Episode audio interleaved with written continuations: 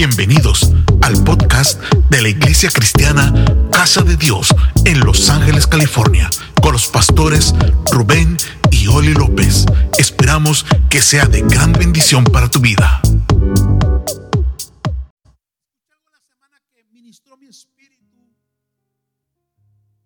y alguien decía, el Señor no está jugando con ustedes.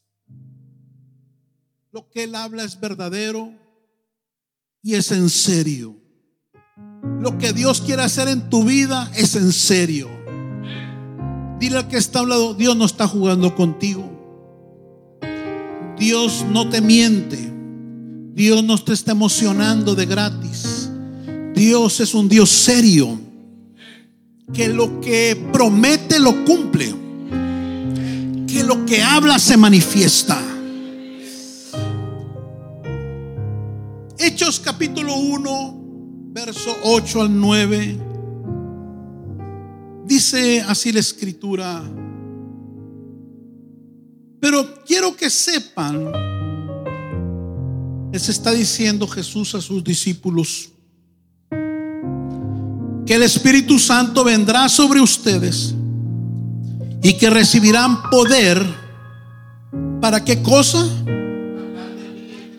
Para hablar de mí. En Jerusalén, en todo el territorio de Judea y de Samaria, y también en los lugares más lejanos del mundo. Y habiendo dicho estas cosas, viéndolo ellos, fue alzado y lo recibió una nube que le ocultó de sus ojos. Así dice la palabra de Dios. Quiero hablar acerca del espíritu de poder. El espíritu de poder. Voltea con alguien, dile, esto empezó bien y va a terminar mejor. Dale un aplauso al Señor y toma asiento. El espíritu de poder. Después de Jesús haber resucitado de la tumba, no ascendió inmediatamente a los cielos, sino que por un periodo de 40 días permaneció en la tierra y se les apareció a sus discípulos por 40 días. La Biblia dice que estuvo hablándoles del reino de Dios. Jesús resucitó, pero no ascendió a los cielos inmediatamente, sino que permaneció todavía 40 días sobre la tierra, dándoles instrucciones y enseñanzas finales a sus discípulos. Y el escritor de Hechos dice que les hablaba acerca del reino de Dios.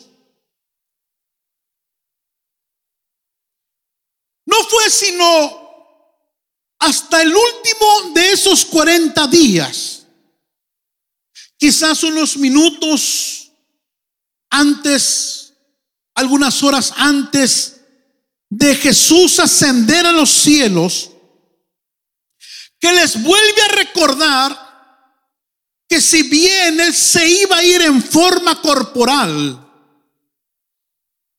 vendría sobre ellos en forma espiritual. Es decir, físicamente, en carne, Jesús ya no iba a estar en la tierra. Pero les recuerdo una promesa que les había hecho, que si no iba a estar en forma corporal, iba a descender en forma espiritual a través de su Espíritu Santo. En Juan capítulo 14, verso 15, no sé cuántos meses antes, Él ya les había dado esa promesa. Si me amáis, guardad mis mandamientos, les dijo. Y yo rogaré al Padre y os dará otro consolador para que esté con vosotros yo me voy a morir, yo me voy a resucitar y yo no voy a estar corporalmente con ustedes. Pero voy a enviar el consolador y ese estará para siempre. el Espíritu de verdad, el cual el mundo no puede recibir porque no le ve ni le conoce. Pero vosotros le conocéis porque mora con vosotros. Porque ese espíritu era el mismo que les estaba hablando. Mora con vosotros. Pero estará en vosotros. ¿Alguien está acá? Porque una cosa era que Jesús estuviera a un lado suyo y otra cosa es que Jesús estuviera dentro de ellos. Pablo lo dice de esta manera, Cristo en vosotros, la esperanza de gloria. Habrá alguien que tenga Cristo dentro de su vida. No os dejaré huérfanos, vendré a vosotros. Y solo un padre habla así. Si esta fue la última indicación que salió de los labios de Jesús en esta tierra, me habla de la gran importancia que tenía para él que sus discípulos no olvidaran que pronto recibirían un poder desde el cielo que los iba a habilitar para hablar de él como si él mismo siguiera en la tierra, con el mismo poder, con la misma unción y con la misma autoridad. Estamos acá. Él les dijo a sus discípulos, yo voy a ascender físicamente, pero voy a descender en espíritu hacia ustedes. Porque el problema del diablo fue que creyó que crucificando a Jesús se le cerraba la boca al cielo. Se acababa su problema con Dios. Pero la cosa le salió mal porque cuando Jesús murió y resucitó, cuando descendió, ya no solo descendió sobre una persona, sino sobre todo ser humano que lo quiera recibir. Entonces, el diablo creyó que un problema había terminado, pero le salieron millones de problemas, porque ahora Jesús está en todo aquel que le cree y en todo aquel que le quiere recibir.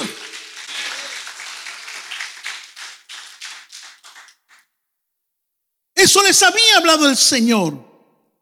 Pero quiero que sepan, les dice ahí en el verso que leímos de Hechos 1, que el Espíritu Santo vendrá sobre ustedes y que recibirán poder para hablar de mí. En Jerusalén, que era donde estaban, en todo el territorio de Judea y de Samaria, y también en el condado de Los Ángeles. Hasta allá va a llegar la palabra. Hasta allá va a llegar el poder de Dios. ¿Cuántos alaban a Dios? Porque, escuchen, lo que tú recibiste, aquí empezó. Lo que tú has recibido, la palabra que tú has recibido, empezó aquí. Y esa palabra se cumplió. Esta promesa de Jesús de que vendría sobre de ellos el Espíritu Santo y les daría poder para testificar de Él, se las cumple. Se cree que no fueron muchas semanas después que habló esto, porque un capítulo siguiente les cumple esa promesa de Hechos 1.8. Y en Hechos 2 del 1 al 4 se describe el cómo fue que ese poder de lo alto descendió sobre ellos.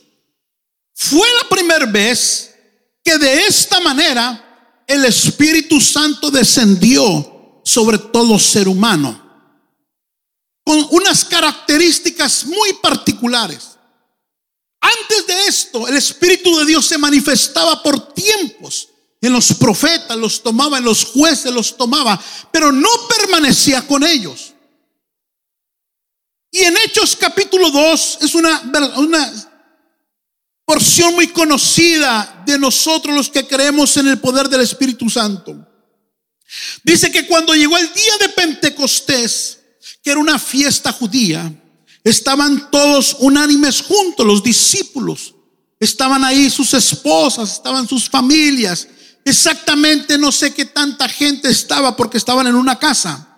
Dice, y de repente vino del cielo un estruendo como de un viento recio que soplaba, el cual llenó toda la casa donde estaban sentados. Y se les aparecieron lenguas repartidas como de fuego, asentándose sobre cada uno de ellos. Estaban los discípulos en una casa, en un segundo piso. Estaban sus familiares, me imagino que sus discípulos más cercanos, esperando que Jesús les cumpliera la promesa. Yo me los imagino a ellos, pues, con una cara de interrogación, porque nunca había descendido el Espíritu Santo. Pues no sabían qué iba a pasar, pero creyeron la promesa y estaban expectantes de la promesa. Y esos son dos ingredientes para que Dios visite a alguien. Que creas lo que Dios habla y que esperes que Dios lo manifieste. Y si en esta hora alguien cree la palabra que Dios va a estar hablando y espera que algo ocurra, algo va a ocurrir en tu vida. Entonces ellos no sabían qué iba a pasar. Jesús les dijo solamente, no se muevan de Jerusalén en nuestra escritura, porque va a descender poder de lo alto sobre sus vidas a través del Espíritu Santo. Se encerraron en una casa, me imagino yo. Es interesante porque todos dicen que estaban orando, pero aquí no dice que estaban orando, sino que estaban sentados. Todos dicen estaban ayunando, aquí no dice que estaban ayunando. Da a entender que tampoco estaban viendo Netflix. Da a entender que tampoco estaban hablando del hermano que está sentado al lado tuyo. Sino que se intuye que estaban clamando, que estaban orando, que estaban buscando y esperando la promesa de lo alto. A ellos no se les olvidó lo que Jesús les había dicho dentro de muchas cosas, que el que pide recibe y el que busca haya. Y estaban en una actitud de esperar la promesa, de esperar que cayera, que pasara algo de parte de Dios. No sabían qué, pero sabían que si Dios había dicho que iba a descender un poder sobre ellos, iba a ocurrir de alguna manera. Y estaban ahí, dice, sentados. Y se les y miren cómo apareció esto, cómo descendió el Espíritu Santo. Dice que se les pusieron lenguas como de fuego, como llamas de fuego sobre su cabeza. Y fueron, dice, todos llenos del Espíritu Santo y comenzaron a hablar en otras lenguas según el Espíritu les daba que hablasen. Y en esta mañana, el Señor nos quiere recordar a nosotros también que así como aquellos primeros cristianos necesitaron indispensablemente del poder del Espíritu Santo para hablar de Él, nosotros lo necesitamos hoy en día. Si queremos seguir hablando de Él, como ellos hablaron, con poder, con unción y con autoridad. Y yo no sé si alguien ya está dispuesto en esta mañana a que el poder de lo alto lo visite hoy, domingo 29 de enero. Dije, yo no sé si habrá alguien que quiera disponerse para que de lo alto se desate el poder de Dios para que algo diferente ocurra en tu vida. Dile al que está hablando, si lo esperas, va a descender. Si lo esperas, va a llegar. ¿Alguien está acá? Es importante hacer una pausa en la enseñanza. Porque Dios en esta mañana no solo quiere enseñarte algo que se te quede aquí y te salga por allá. Dios no quiere hablarte algo bonito, bíblico, y que tú termines con un amén. Y el último ven, ya estés dando gracias por la comida que te vas a ir a comer después de acá. Dios quiere que hoy tengas un encuentro con su espíritu. Dios quiere que hoy tengas una experiencia con el poder de Dios. Yo sé que no todos vinieron, pero te quiero motivar a eso. Yo no sé si hay alguien aquí que dijo, yo quiero una, una, una, una, experiencia con Dios. Yo no voy a salir como llegué. Yo voy a salir con poder desde lo alto. Algo va a pasar de parte de Dios en aquellos que lo anhelen y lo esperen.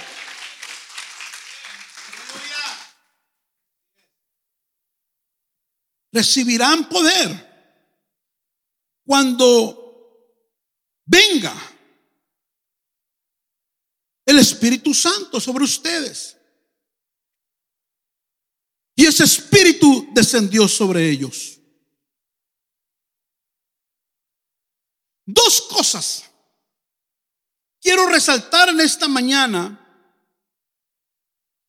que hizo el Espíritu Santo, el poder del Espíritu Santo, cuando descendió sobre ellos. Porque a veces hemos enseñado lo externo de este acontecimiento y recalcamos en lo externo. Recalcamos en que el Espíritu Santo es algo místico cuando no sé nada de ello. Y pues esa cosa y la gente hablando medio raro ahí. Y la gente brinca y se cae y da maromas. Pero como que eso no es muy antojable. Como que todo queda en una experiencia mística, en una experiencia emocional. Y que hasta ahí se termina lo que acontece cuando el Espíritu de Dios entra en la vida de alguien. Y yo en esta mañana quiero, con la ayuda de este mismo espíritu, sacarte apetito por ello, revelándote que el ser llenos del Espíritu Santo es algo más que emoción, es algo más que místico o misticismo, algo raro, extraño, sino que lo necesitas, te conviene, te urge por los beneficios que trae a tu vida si tú lo recibes, que va mucho más allá de un tiempo de gozo, que claro que sí lo trae que va mucho más allá de una experiencia religiosa o mística, sino que en realidad trae una transformación total.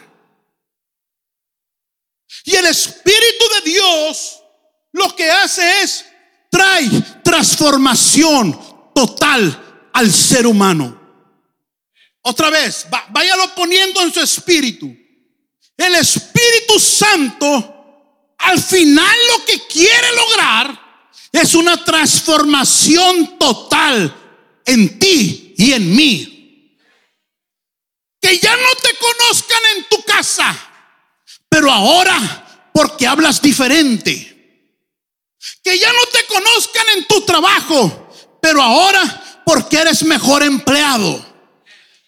Que ya no te conozcan en tu matrimonio, porque engañas, porque haces lo que te da la gana, sino que te conozcan porque eres una mujer fiel, porque eres un hombre fiel. El Espíritu de Dios, lo que busca en el hombre, en la mujer, cuando hablo de hombre, hablo de la mujer, es transformarlo de la A a la Z. Desde tu cabello más alto, si los tienes todavía, hasta la planta de tus pies El Espíritu Santo quiere transformarnos en esta mañana. No te asustes, porque toda transformación que viene de Dios es buena. Dije, todo lo que el Espíritu Santo transforma es para tu bien. Es para tu bien. Y me estoy adelantando porque ya me estoy calentando. ¿Qué hace el Espíritu Santo? ¿Qué quiere hacer en esta mañana? Sacar todo lo que no te sirve y poner todo lo que sí te sirve. Eso quiere hacer, eso es malo. Dile al que está a un lado, Dios quiere tratar contigo, pero conmigo también. Yo te conozco así, pero te quiero conocer como Dios te quiere ver. ¿Alguien está acá? ¿A alguien se le antoja que Dios lo cambie? No, no, no, pero que lo cambie. Ay, ya no soy chismosa. Ya no hablo de mi suegra. Ya no hablo de la pastora. Ya no hablo de las de mi célula. ¿Qué pasó? Se metió el Espíritu Santo a tu vida.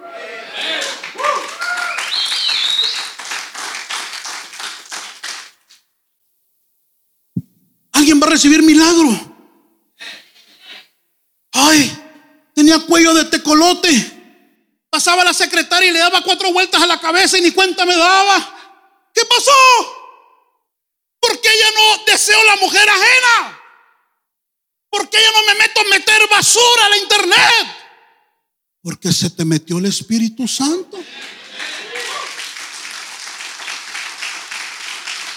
Y te transformó. Y te cambió.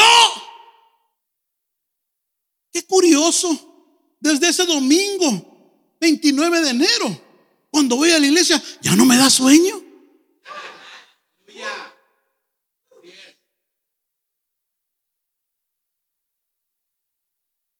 Qué curioso.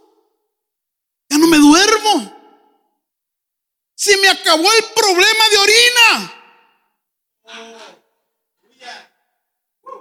Ya no me tienen que corretear en casa para que vaya el carro al último. Ahora soy el primero. Qué curioso. Ya no me da vergüenza danzar. Porque ya sé que la silla no me la van a robar. Qué curioso. ¿Qué está pasando? Se te metió el Espíritu Santo y te transformó.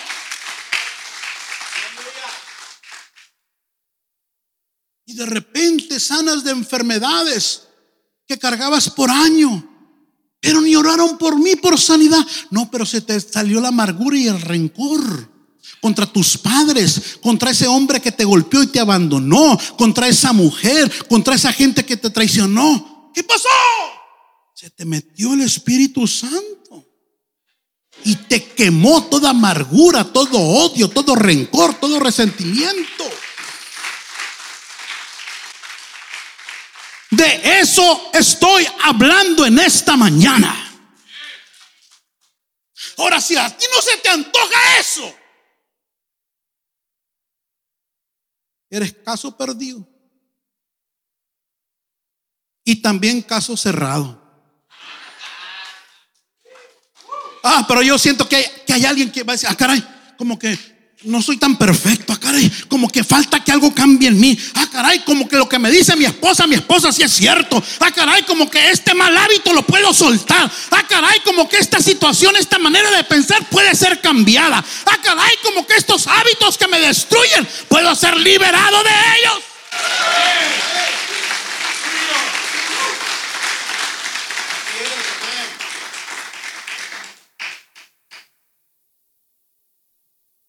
Recibirán poder para hablar de mí. Les prometió Jesús. Cuando descendió ese poder, dos cosas hizo ese poder en ellos.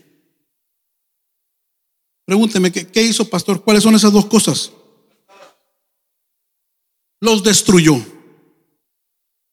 Los destruyó y luego los construyó. Ojo con esto. El Espíritu Santo hizo dos cosas en los discípulos. Primero los destruyó, los deshizo. Como estaban por dentro, no le servían a Jesús para predicar por fuera. Otra vez, como estaban por dentro, no les sirvió, no le servía a Jesús para que predicaran por fuera. Entonces Dios, el Espíritu Santo, necesitaba destruirlo de adentro.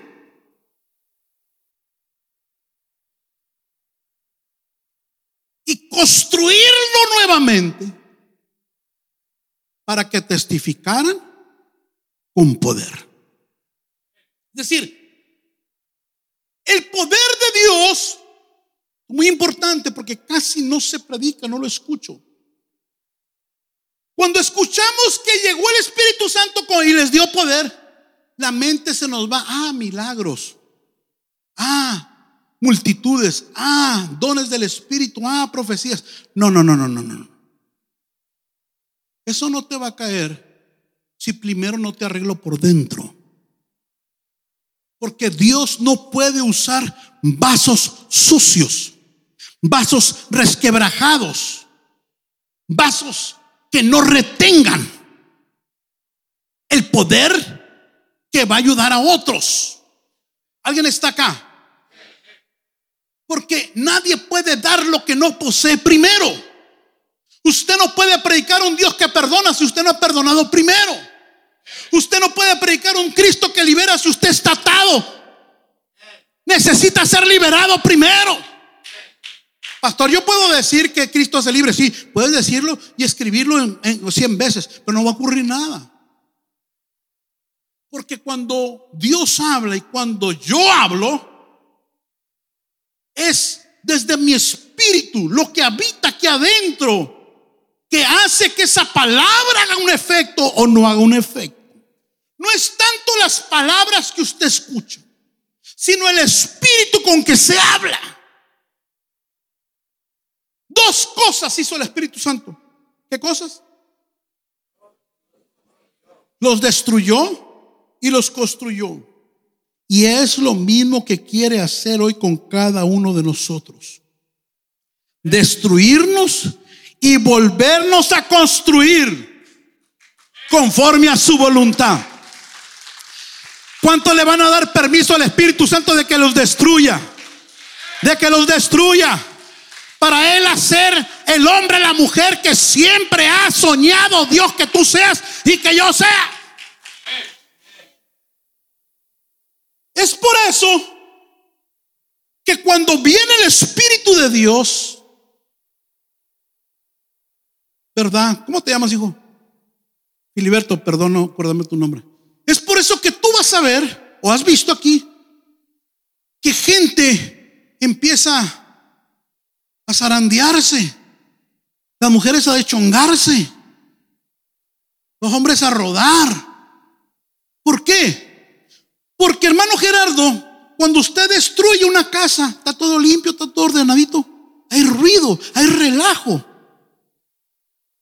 Entonces, cuando Dios empieza a destruir a alguien por dentro, pues están los martillazos, tumbando paredes, tumbando baños, tumbando mentalidades raras, tumbando ataduras, quebrantando yugos.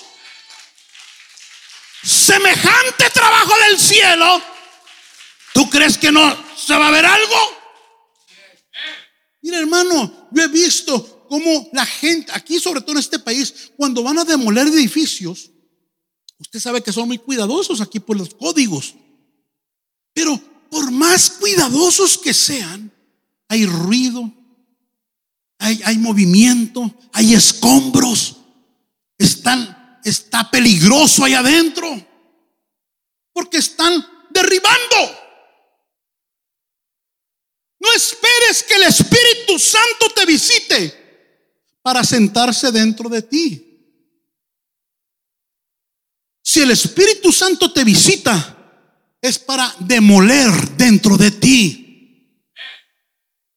Y eso te va a hacer gritar, te va a hacer llorar, te va a hacer rodar, te va a hacer quebrantar, te va a hacer caer. Qué bueno que vino bien peinada, hermana. Aquí Dios te va a despeinar.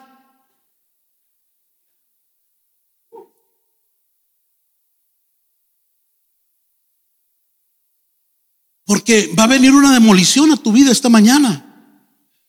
Si tú se lo permites. ¿No le gustaría que un día un arquitecto millonario pasara por donde tú vives, más si es casa propia, se bajara en ese Rolls Royce, qué sé yo, enfrente de la puerta de tu casa, tocara la puerta de tu casa y tú salieras y le dijeras, disculpe señor, señora, mire, yo soy el arquitecto fulano de tal. ¿No le gustaría que yo derribara su casa y se la hiciera, le hiciera la casa más hermosa de Los Ángeles? No, no dirías así. Primero preguntabas cuánto iba a costar. ¿No le gustaría? Y más si es la mujer, ¿verdad? Ah, y se le imagina todo lo que ha soñado vale soñar? Claro que sí. Pero si está el marido a un lado, no se va a poner tan contento porque está pensando en dinero, no lo que van a meter ahí. Pero no solo se lo puedo hacer, sino que le va a salir gratis. Ahí ya está sonríe el marido. Mire, esa casa ya tiene años, es de los 50, 60, yo veo aquí que se le está cayendo, es pequeña, ya tiene un modelo antiguo. Se ve que le acaban de destapar el baño, que se le tapa cada rato. Pero sabe que yo puedo destruir esto y hacérselo de tal forma que todo el que pase por aquí se detenga nomás a mirar su casa. Yo no sé qué persona en sus cinco cabales diría, pues, bueno, ah, ya estoy a gusto en este telarañero. Me imagino que la mayoría de la gente sana en su mente antes de que terminara de decirle, ya había sacado todos sus tiliches para irse con la suegra empiece ayer. otra mujer que diga amén, amén, no, no. Mira, hermano, nunca le haga casa, no quiere nada. ¿No le gustaría? ¿Usted diría sí? Pues eso mismo te está diciendo el Espíritu Santo en esta mañana. ¿No te gustaría que yo te deshaga todo? ¿No estás cansado de ese carácter? De cargar con esas ataduras. Tienes años en Cristo, pero Cristo no se te ve por casi ningún lado. Te daría que te transformara? Años en ese matrimonio y, y no es un matrimonio, es un mademonio infeliz, aguantándose por los hijos o porque no tienes dónde meterte. ¿No te gustaría que, que destruyera eso y levantara un matrimonio del que todo mundo hable, pero ahora para bien? ¿No te gustaría hacerte ese hombre, esa mujer? que cause admiración en su familia. por la manera en que se conduce día a día. Que no tiene nada que hablar malo de él, de ella. ¿Te gustaría? Yo no sé si alguien va a contestar amén aquí, pero tengo que predicar. Sí, porque pues se está poniendo triste, me parece alegre. Y te pregunta el Espíritu Santo, ¿te gustaría dejar de batallar con ese cristianismo mediocre, chafa, arrastrado? Cristianismo arrastrado. Porque hasta para traerte te arrastras con todo respeto. No tienes ánimo. Se llega el domingo y en vez de dar gloria a Dios, ¡ah! ¿Cómo es posible que prefieras ir allá donde tu trabajo que tienen esclavo por 15 horas diarias? Oyendo basura, maldiciéndote. Pero vienes acá y vienes a fuerza y cada vez 10 minutos estás volteando así. ¿No te gustaría que te cambiara eso? ¿No te gustaría serle fiel a tu esposa?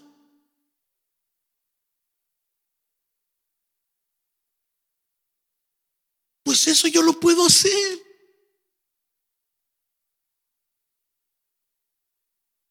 Mejor, gratis. Gratis. Despierta que se te está durmiendo, ya me están durmiendo. Dile, es gratis, es gratis. El latino nomás oye gratis y se despierta. Es gratis, es gratis. El latino anda buscando iglesias que no cobran diezmo. Es gratis, es gratis. Gratis. Espíritu Santo es gratis. Y te quiere cambiar, te quiere transformar, te quiere sanar, te quiere liberar. Y cuando eso ocurra, el poder, el otro poder va a caer. Para que sanes enfermos, para que eches fuera demonios, para que impactes tu hogar, tus casas, tus hijos. Los destruyó, cambió completamente su manera de pensar y vivir. Les rompió toda atadura. Hermano, usted está cargada de palabras, pero no puedo leerte toda la Biblia aquí. Rompió todo tipo de ataduras, fueron completamente transformados. Mire, escucha, esto es importante, es interesante. Porque antes de ser llenos del Espíritu Santo, ellos estaban llenos de miedo. Es interesante, porque aunque Jesús andaba con ellos, ya seguían con temor. Ellos tenían mucha incredulidad. Nunca creyeron que Jesús iba a resucitar. Por eso cuando cayó en la tumba, creyeron que ahí se había terminado todo y andaban temblorosos por los judíos porque los buscaban para matarlos. Cuando Jesús les destruyó sus miedos, sus temores. Si usted lee Juan 21, ya Jesús andaba en esos 40 días con ellos. Y aún así querían renunciar al ministerio. Y se estaban yendo a pescar otra vez. Y de allá los agarra de las greñas Jesús. ¿Dónde vas? No es que la célula, ¿dónde vas? Es que la voy a dejar porque ¿dónde vas? Porque cuando viene el problema, lo primero que queremos dejarlo de Dios. Todo lo contrario tienes que hacer. Pero Él los transformó. Mientras el Espíritu, mientras Dios no se les metía, aunque vivían y dormían con Jesús, su carácter no cambiaba. Escúcheme lo que le estoy diciendo. Por tres años aproximadamente Jesús durmió con ellos, comió con ellos, iba al mall con ellos,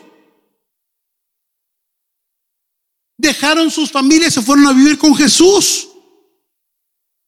Pero en tres años de Jesús darles enseñanza y modelar. Hermanos, ¿qué mayor modelo que Jesús? No hay más.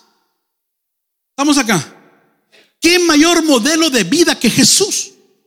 Sin embargo, aunque por tres años, tres años y medio, por ahí así, Jesús les modeló un estilo de vida de la A a la Z.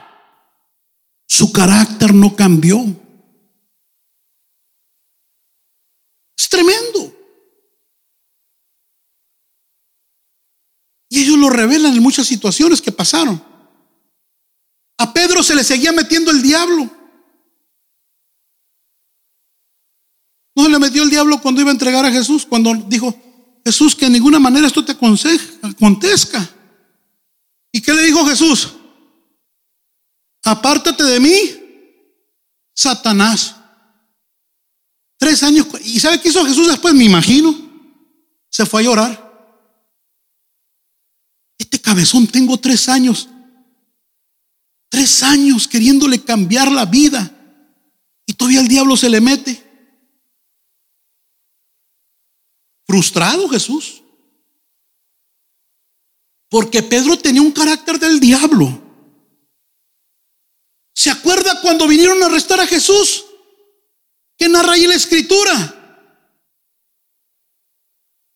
Que Pedro sacó la espada. Hágame el favor, hermano. No, y algunos todavía la traen. ¿Cómo puedes creer que después de tres años Jesús les había enseñado a aprender de mí, que soy manso y humilde? No, este traía el filero ahí. Al que se le atravesara, se lo iba a echar. Y saca la espada y le mocha la oreja. Y me imagino, fíjese, que le mochó la oreja porque alguien lo jaló, si no le parte la cabeza. Tres años con Jesús y este cuate todavía con pistola. Como algunos que seguramente tienen en su casa y tienes que tirar esa basura. Confía en el Señor. Si no, el diablo lo va a usar para matarte a ti.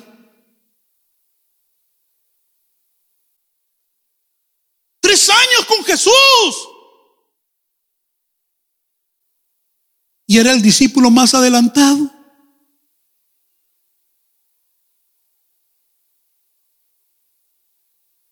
Pobre Jesús. Mientras el Espíritu Santo no vino sobre ellos, no cambió su carácter. Como el de muchos de nosotros que tenemos años en Cristo, pero seguimos con la espada. Seguimos permitiéndole al enemigo que haga con nuestra vida lo que le dé la gana. O hasta aquí o se me fue. Hermanos, presten atención. Ellos miraron los milagros más espectaculares que cualquier ser humano puede ver. Ellos tenían los asientos VIP para ver la gloria de Dios. Ahí miraban. Ahí. A veces hasta le ayudaban a ministrar los milagros. Cuando Bartimeo, el ciego, pegó el grito, celebró los... Ahí estaban. Cuando el hijo de la viuda de Naín, Jesús pone la mano en el féretro y se levanta el muerto hermano se pasa ahí corriendo. Ahí estaban. Cuando parte el pan y se los da a ellos. Y de ellos sale el milagro. Ahí estaban. ¿Alguien está aquí? Cuando la mujer de flujo de sangre va y le toca por atrás. Que ven y el chorrero de sangre y que nomás le toca y se paró la sangre. Ahí estaban.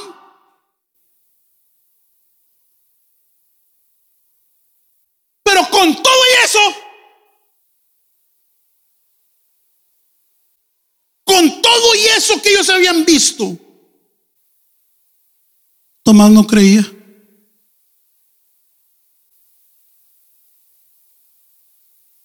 Ay, Tomás.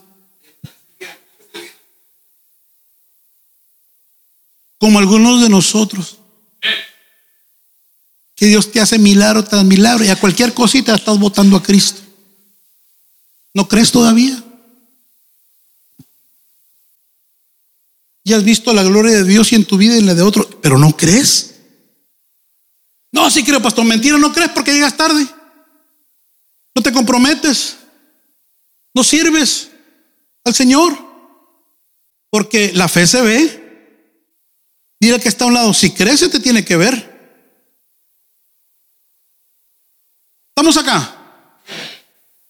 Su carácter no había sido transformado. Eran chismosos, hermanos. No los podía dejar Jesús un poquito porque le armaban problemas. Mire, una vez iban caminando, Iban caminando los doce, pero llevaban a la mamá de uno de ellos, de dos de ellos, de Pedro y Juan. Esa hermanita. Y dice la Biblia que esta mujer que no se menciona el nombre, pero gracias a Dios porque no se congregaba en casa de Dios, va donde se, adelantó Jesús un poquito y, y le dijo a Pedro, a Jacobo y Juan, que eran sus hijos, entretengan a los demás ahí atrás, ahorita vengo. Jesús, Jesús, ¿por qué no haces que mis dos hijos tengan las mayores posiciones allá en tu reino? Pero no le digas a Pedro porque vas a sacar la espada. Y Jesús les da una tremenda enseñanza del servicio. Porque dice, los grandes no son los que tienen posiciones. Esos son los grandes de la tierra. Pero el mayor en el cielo será el menor en la tierra. Y esos son los que sirven. La grandeza está en el servicio. ¿Alguien me escuchó? ¿Usted qué sirve, hermano? La grandeza está en tu servicio, no en los reconocimientos. No en las palmaditas que te da aquí alguien. No en algún diploma. No, la grandeza está en el servicio. Cuando, y entre, escucha, ahí te va algo. Y entre menos te vean lo que hiciste para Dios y para el pueblo, más grandeza. No sepa tu izquierda lo que hace tu derecha. ¿Me escuchó, hermano? Entre menos la gente se entere entre menos reconocimiento esperes, más grandeza. Pero vuelvo a la escritura. ¿Cómo ve? Y eso armó un tremendo problema entre los discípulos. Imagínense cuando Pedro se enteró que lo querían dejar abajo. ¿Mm? Nomás sacaba y le brillaba. Jacobo, yo pensé que era mi cuate. Juan, pero desde hoy, mira, vale más que te pongas abusado. No cambió el carácter de ellos. ¿Estamos aquí todavía, iglesia? ¿Por qué? ¿Por qué? Porque necesitaban la llenura del Espíritu Santo. Dios caminaba con ellos, pero necesitaba metérseles dentro de ellos. Yo no sé si hay alguien aquí que se le esté antojando, que se le meta a Dios. Alguien declare, hoy se me va a meter Dios. No, no, no, no, no tienes ganas. Alguien grítelo, hoy se me mete Dios.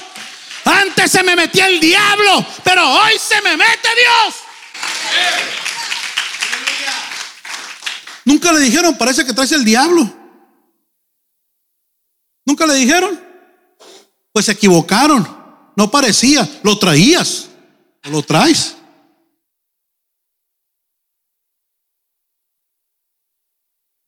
No cambió su carácter.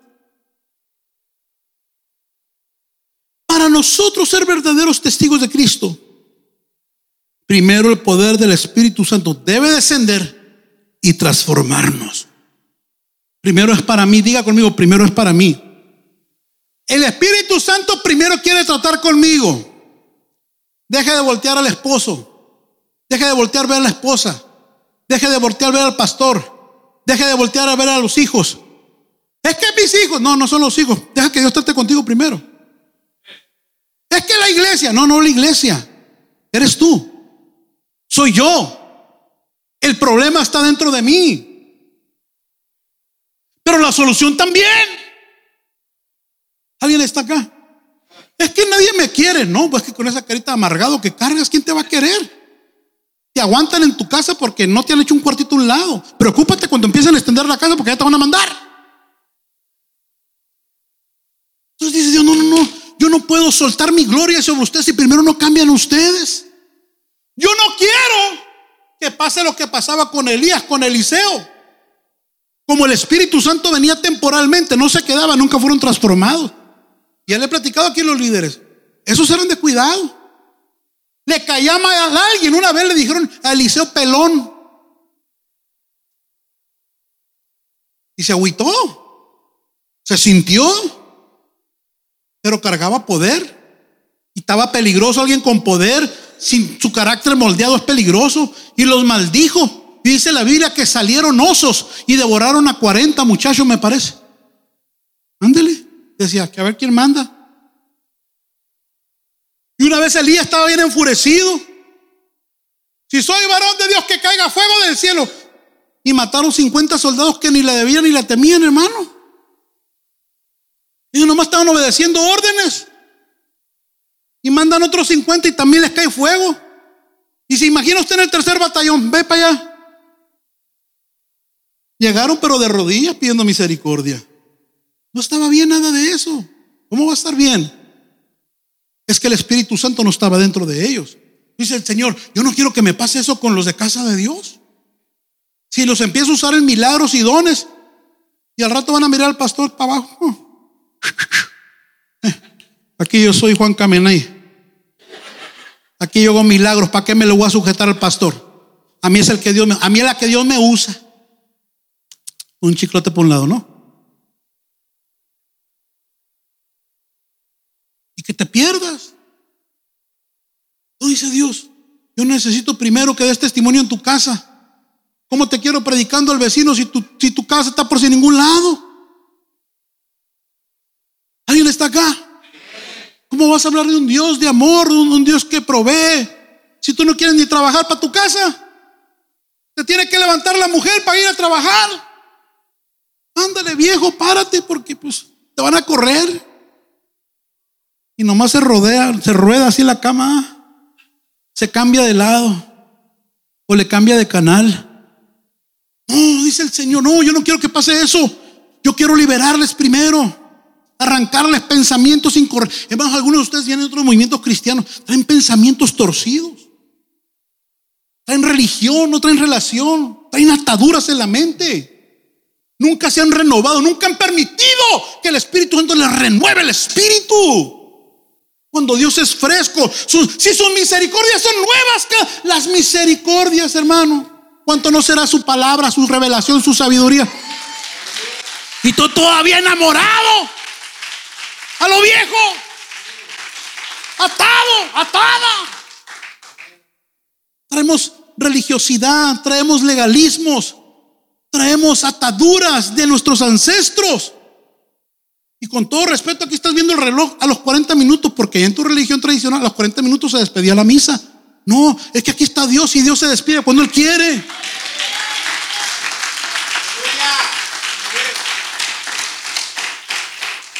Mire la transformación del Espíritu. Esto es el, este es el Espíritu Santo, hermano. ¿eh? Es más que estar acá hablando en lenguas, que va a ocurrir ahorita. Pero va más allá. Va una transformación por dentro. Mire lo que el apóstol Pablo habla de la transformación que el Espíritu de Dios. A alguien se le tiene que antojar esto. Galatas 5:16. Por eso les digo, dejen que el Espíritu Santo, ¿qué haga? Uf, uf, con eso el Espíritu Santo los guía en la vida. Entonces no se dejarán llevar por los impulsos de la naturaleza pecaminosa. Ay, es que no puedo. Es que otra vez. Es que la volví a regar. No. Eso ocurre cuando el Espíritu Santo no está metido. La naturaleza pecaminosa desea hacer qué cosa? que es precisamente lo contrario de lo que quiere el Espíritu. Y el Espíritu nos da deseos que se oponen. ¿A qué cosa? Diga conmigo, mi pellejo, más fácil, mi pellejo. Esta carnota quiere lo malo. Estas dos fuerzas luchan constantemente entre sí. Entonces, entonces ustedes no son libres para llevar a cabo sus buenas intenciones. Porque en, otro, en otra parte el apóstol dice, el querer el bien está en mí, pero no el hacerlo, hay una lucha por dentro. Cuando ustedes siguen los deseos de la naturaleza pecaminosa, miren los resultados. Miren los resultados. Son devastadores, hermano, presten atención. Es devastador la vida de aquellos que el Espíritu Santo no se las dirige. Mire, inmoralidad sexual, impureza, pasiones sensuales o desordenadas, dice otra versión, idolatría, hechicería, hostilidad, peleas, celos, arrebatos de furia, ambición egoísta, discordias, divisiones, envidias, borracheras, fiestas desenfrenadas y otros pecados que yo cargo pero que no alcanza aquí para escribirlos. Le hago una pregunta. Es más, pregúntele al que tiene un lado, ¿te gustaría vivir con alguien así?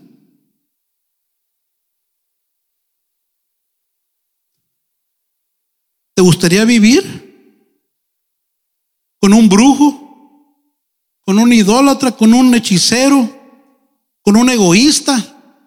No le quiere dar ni para el mandado. Con un mujeriego o un hombreriego. Sí, porque hay de los dos. Quieren igualdad, ¿verdad? Pues ya hay de los dos. Con una celosa con un envidioso, un borracho, un marihuano, un flojo, un parrandero. ¿Le gustaría vivir con alguien así?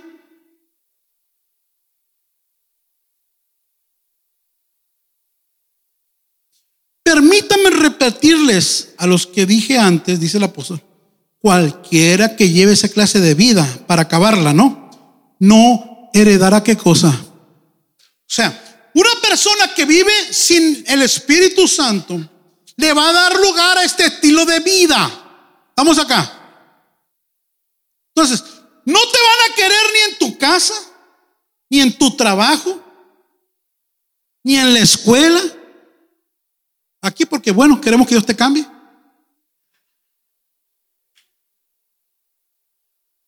Ni en el infierno, ni en el cielo. No dice eso aquí. No heredarán el reino. O sea, dice, dice el cielo, no, este yo no lo quiero. Y sale el diablo, no, yo tampoco. Y sale la mujer, pues a ver qué hacen con él. Y es un indeseable. Es una indeseable. Todo porque el Espíritu de Dios no está dentro de mí. No ha destruido lo que tiene que destruir porque yo no le he dejado que destruya lo que tiene que destruir. En cambio, ahí viene lo bueno. Toca a alguien, dile, hay posibilidad de cambio. O, más, más directito, dile, tienes remedio. Tengo remedio, dile. Ay, ¿para qué no andamos, hermanos, con cositas? Tienes remedio, mijo. Tienes remedio, tengo remedio. En cambio, gloria a Dios, la clase de fruto que el Espíritu Santo produce en nuestras vidas es amor, alegría, paz, paciencia, gentileza, bondad, fidelidad, humildad, control propio. ¿Cómo ve? ¿Quién le gustaría ser el primero o el segundo? ¿Se puede? Dios me puede cambiar. Dios te puede transformar. Dios te puede sacar el odio y meterte amor. Dios te puede sacar la infidelidad y meterte lealtad, fidelidad. ¿Alguien está acá? Dios puede arrancar la soberbia y meterte humildad. La ansiedad, la angustia y meterte paz. La desesperación y meterte paciencia. La tristeza y meterte alegría meterte gozo. Se puede. Dejar de ser una infeliz, un infeliz, para ser alguien completamente feliz. Estás a tiempo. Estás a tiempo. ¿Por qué? Porque el Espíritu Santo está aquí dispuesto a hacerlo si tú te dejas. Ve que va más allá que hablar en lenguas. Es un estilo de vida. Es un estilo de vida. No te vas a encontrar ningún programa en YouTube que te dé esto. No te vas a encontrar, nunca va a salir un libro que te transforme como el Espíritu Santo te puede transformar. Aunque el mundo tenga desactualizado a Dios, Dios no está desactualizado. Es lo que el mundo necesita. Es lo que tú necesitas. Lo que yo necesito.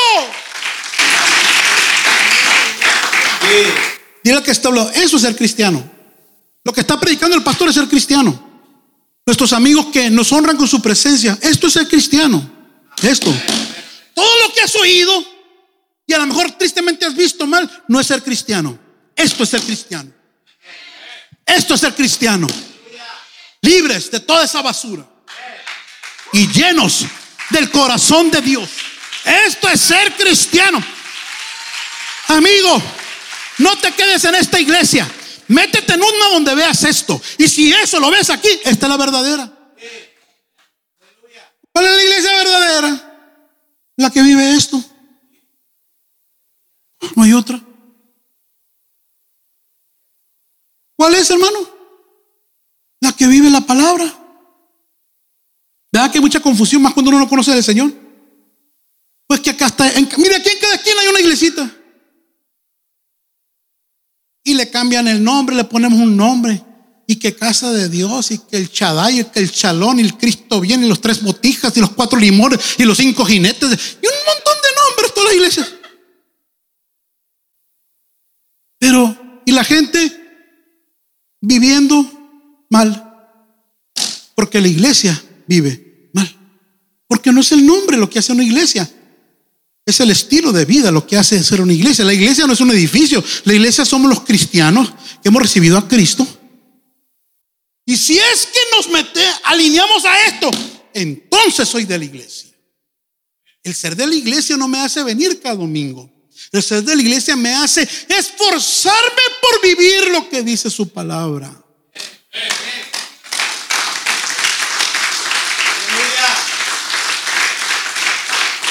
Porque aquí yo te puedo engañar. Mira, esta traje me compré, a ver si te. ¿eh?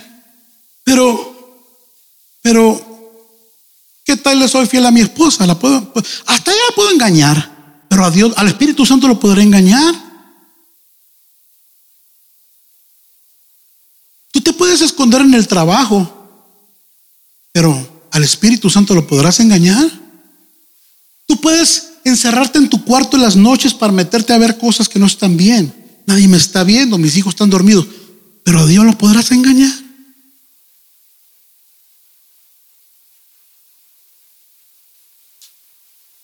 Mi conducta, carácter y diario vivir tiene que ser moldeado, transformado y guiado por el poder del Espíritu Santo.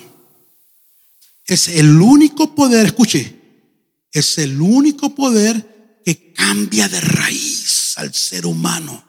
Ojo con esto, el Espíritu, es más, repítalo, el Espíritu Santo es el único poder capaz de cambiar de raíz a todo ser humano. Usted puede ir con el psicólogo, psicólogo Voy a decir zoológico, no, el psicólogo.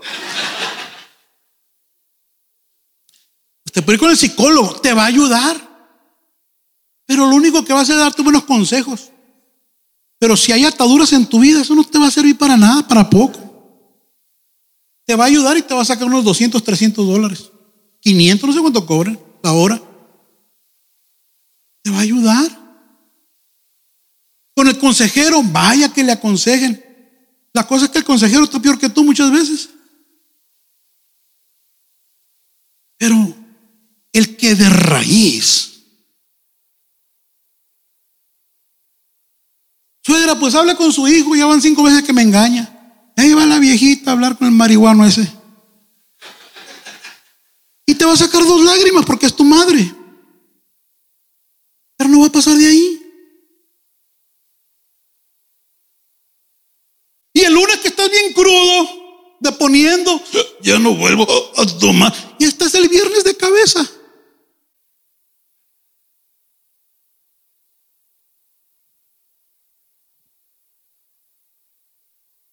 Ya no voy a por ver la y anda buscando las esquinas donde bajan las ventanas los carros porque todo el mundo anda fumando esa porquería hoy. Sí, porque a veces lo ve uno en los semáforos y le hacen. Ay, yo digo, está orando, está cansado. No, se está pegando un gallote del de al lado. Propósito, consejo, cierra los vidrios, hermano. En cada esquina esa basura anda por todos lados.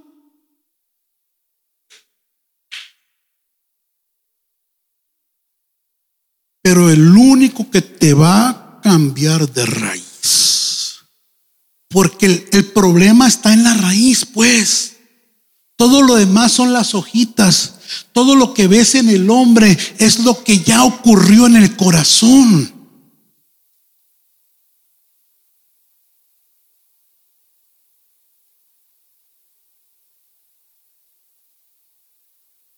De ahí que la llenura del Espíritu Santo es mucho más que una experiencia emocional momentánea.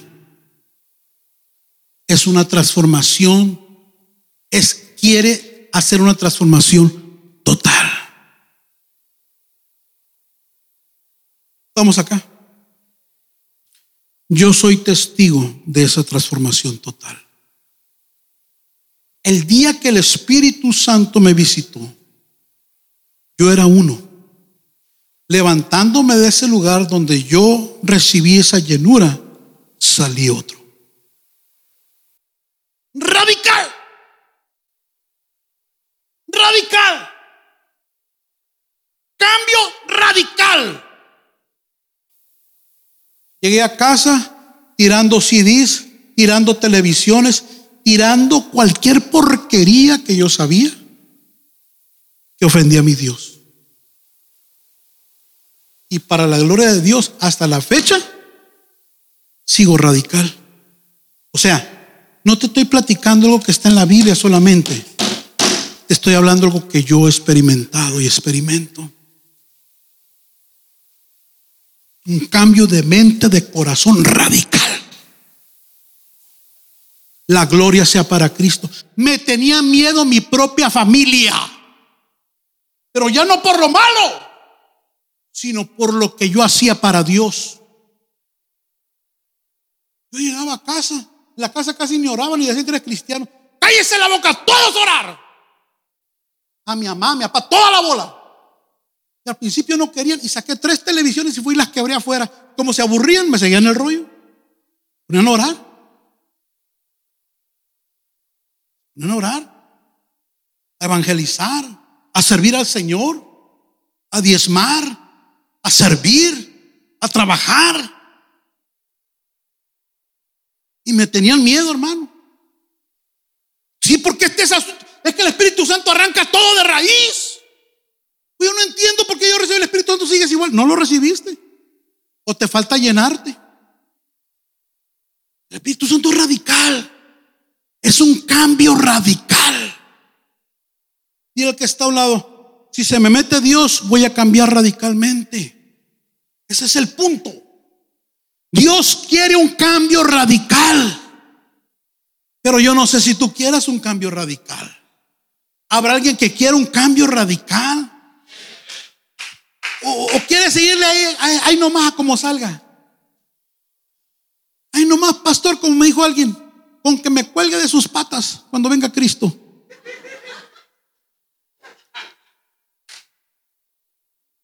Pues yo te voy a sacudir, te vas a quedar con mis zapatos nomás. No, es que el Señor no se los lleva, ya leímos. Si el Espíritu Santo no nos gobierna y nos domina, aquí nos quedamos, hermano. Te regalo el micrófono y el púlpito, tú síguele, yo me voy.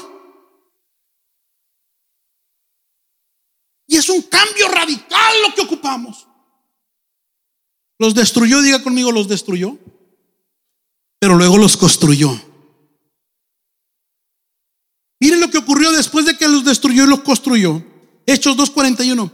Así que los que recibieron su palabra fueron bautizados. ¿Qué ocurrió? Cuando llegó el Espíritu Santo, se hizo un estruendo, se hizo un relajo ahí en Jerusalén. Todo el mundo llegó el 911, la policía, la bombera, todo el mundo llegó ahí. Léalo, Hechos capítulo 2. Se hizo un relajo en toda la ciudad. Llegaron más de tres mil personas a ver ese relajo. Y Pedro no desaprovechó para predicar, ya no le dio miedo. Y dice que después de esa predicación, verso 41, porque preguntaban, ¿qué pasó aquí? Porque acuérdense, estaban en una casa, estaban en una casa, vino un viento recio, ¿se acuerdan lo que leí? Llenó toda la casa, se les aparecieron lenguas de fuego en la cabeza y empezaron a hablar en otros idiomas, en los idiomas de mucha gente que estaba ahí en Jerusalén. Jerusalén era la Nueva York de aquel tiempo, había todos, todas partes. Y empezaron a hablar en otras lenguas y la gente se espantó. ¿Cómo este que habla mexicano de un día para otro habla chino? La gente se juntó a mirar, era un milagro lo que estaba ocurriendo. Y como hablaban medio raro, están borrachos. Nadie hablaba así cuando se le echan las copas. Están borrachos, decían. No, Pedro se levantó. No, no están ebrios. Son las nueve de la mañana. Le pegamos, pero no tanto. Son las nueve de la mañana, no están borrachos. Ha venido el poder del Espíritu Santo sobre ellos. Sobre ellos. Así que los que recibieron su palabra fueron bautizados. Y se añadieron, fíjese, aquel día, tres mil personas. En un día, tres mil. Y el que dijo hay que predicar tres mil ahora para ganarse a uno. Y perseveraban. Fíjense el cambio radical de esta gente. Perseveraba en la doctrina de los apóstoles, en la palabra, pues. Vamos acá. O sea, ellos no iban a la iglesia en enero y en febrero ya se deprimían. Sí, porque hay hermanos que se desaparecen en diciembre y hasta por acá en febrero lo estoy viendo. Yo no sé si reciben a Santo Claus ahí o qué. O se van a repartir regalos a todo el mundo, pero no permanecen. Les da lo mismo venir que no venir, les da lo mismo servir. Cuando viene el Espíritu Santo, se te va a quitar eso, mijo. Se te va a quitar eso, mija. Yo no lo dudo que alguien salió, mira, ay, está nublado, está nublado, va a llover. Y ya no vino. Pero cuando iba a ver a los buques, allá andaba en el sofá y uno que otro. ¿eh? Con COVID y toda la cosa ahí. ¿eh? ¿Cómo iba a perder su ticket de 500 mil dólares? No, aquí no ha pagado los 25 pesos para esa cosa. 25 miserables pesos. Ah, pero los buques, lo que sea. ¿eh? Porque es el regreso. ¿eh? Reencuentro, ahí sí.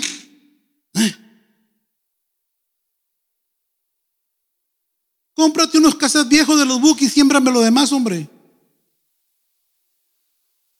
Porque no ha venido el Espíritu Santo.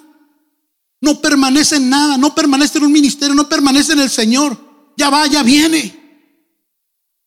En la comunión unos con otros. En el partimiento del pan y en las oraciones. Y sobrevino temor a toda persona y muchas maravillas y señales eran hechas por los apóstoles. Después de ser construidos o reconstruidos por el Espíritu Santo. Y ya no soltaron eso. Y los que creían, dice tres capítulos más adelante, en el Señor aumentaban más gran número así de hombres como de mujeres, tanto que sacaban los enfermos a las calles y los ponían en cama y lecho para que al pasar Pedro, a lo menos su sombra, cayese sobre alguno de ellos. Su sombra. Dile que está hablando, mi sombra tendrá poder. No, métalo en su espíritu. Alguien que reciba la, la palabra. Mi sombra tendrá poder. Manifiesta la gloria de Dios lo menos su sombra. Y aún de las ciudades vecinas muchos venían a Jerusalén trayendo enfermos y atormentados de espíritus inmundos y todos eran sanados. Sanados, liberados. ¿Por qué? Porque el Señor ya les había arrancado todo de raíz y ahora los había llenado de su espíritu. Pues le tengo buenas noticias a casa de Dios. Ese mismo poder está disponible ahora para todos nosotros. Póngase de pie, por favor. Déjeme terminar leyéndole lo siguiente.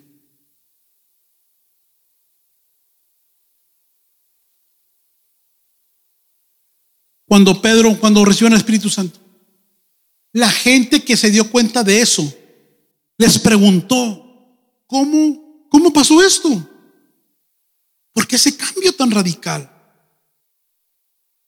Y Pedro se los dice en el verso 16. Lo que pasa,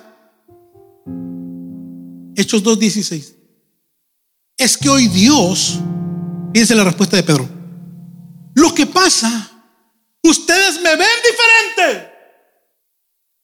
Ustedes ya me ven sin espada. Ustedes ya me ven sin miedo. Lo que pasa es que hoy Dios ha cumplido lo que nos prometió. Cuando por medio del profeta Joel dijo, en los últimos tiempos les daré a los doce nomás, ¿no? A todos de mi espíritu. Hombres y mujeres hablarán de parte mía. La reina Valeria se profetizarán. A los más jóvenes les hablaré en visión y a los ancianos en sueños.